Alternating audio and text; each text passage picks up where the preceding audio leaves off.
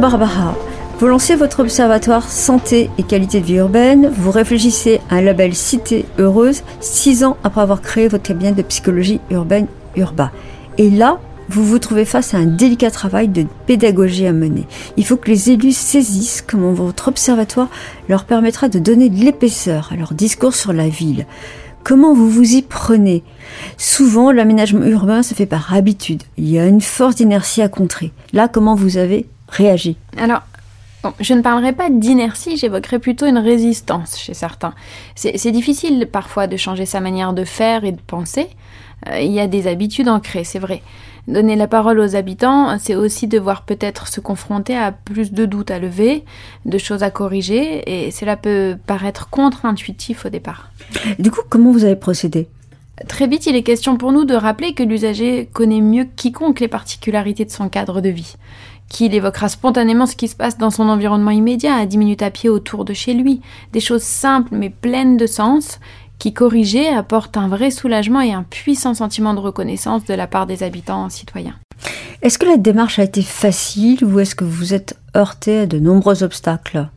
Les bienfaits de notre démarche sont rapidement et, presque instinctivement compris dans l'ensemble par la majorité des, élus euh, qui sont sensibles à l'idée de se mettre au service du bien commun.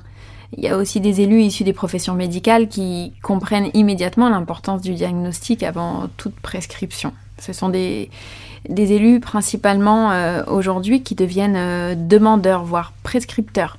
Une fois qu'ils y goûtent, ils y reviennent. Et puis les habitants aussi. Les habitants les plus actifs euh, sont même devenus des ambassadeurs. Certains sont aujourd'hui des membres de leur conseil municipal. Toutes les parties prenantes ont aujourd'hui conscience qu'il s'agit d'un gain pour tous et c'est un bel encouragement pour l'avenir.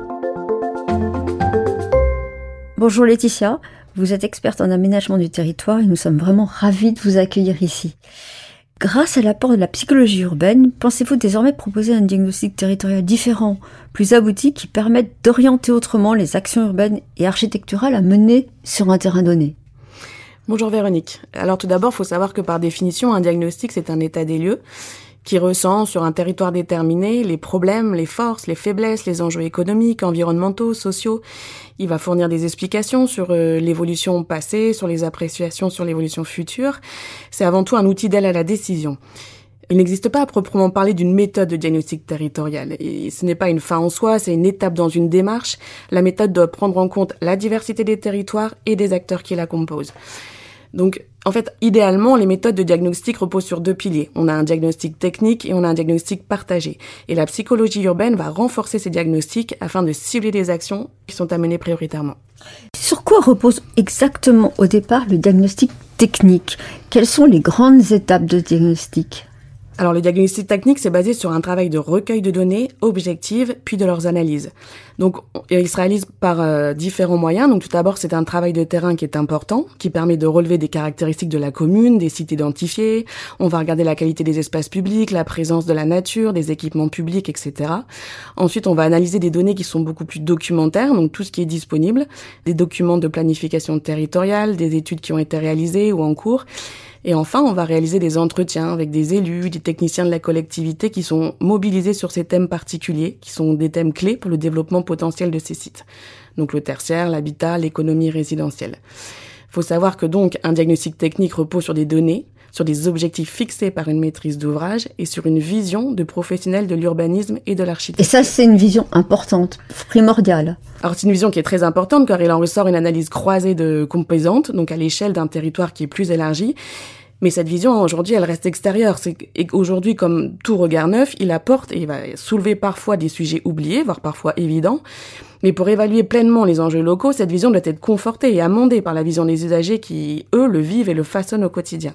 Ce qui signifie que ce premier diagnostic technique n'est pas suffisant, n'est pas complet. Alors compléter le diagnostic technique par un diagnostic partagé, ça va permettre une approche qui est plus nuancée, qui est plus vivante, qui est au plus près des besoins. En fait, l'élu, il va avoir une vision de sa commune, l'urbaniste va en avoir une autre et l'usager va en avoir une troisième.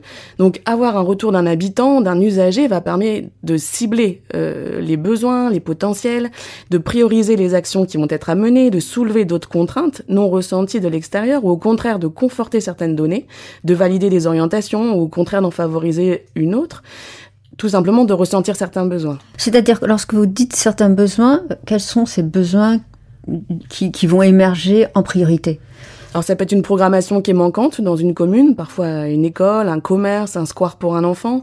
Ça peut être des parcours qui vont être soulevés, donc qui vont être prioritaires, qui vont être à conforter. Ça peut être des manques, des atouts, des critères d'attachement, ou encore euh, on va ressentir qu'il y a un quartier qui existe et qui va être à sécuriser, à ouvrir, à mixer, à transformer.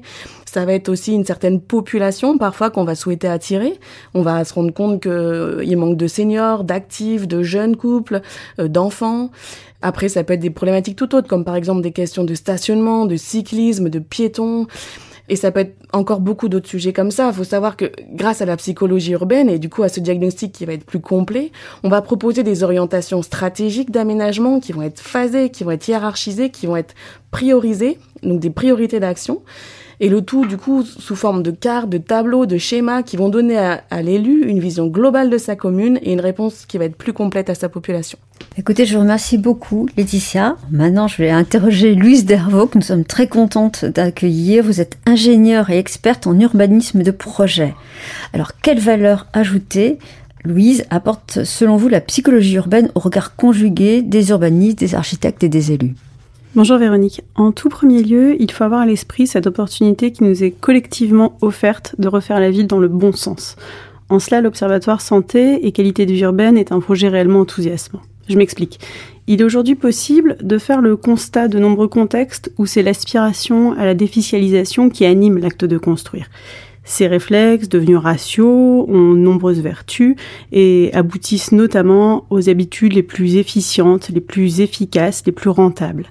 Et précisément, est-ce que c'est véritablement l'aspect financier qui doit prévaloir lorsqu'on a la responsabilité de travailler à l'aménagement du sol et de nos lieux de vie? C'est précisément la question dont on choisit de se saisir et à laquelle on souhaite adjoindre les retours des psychologues urbains.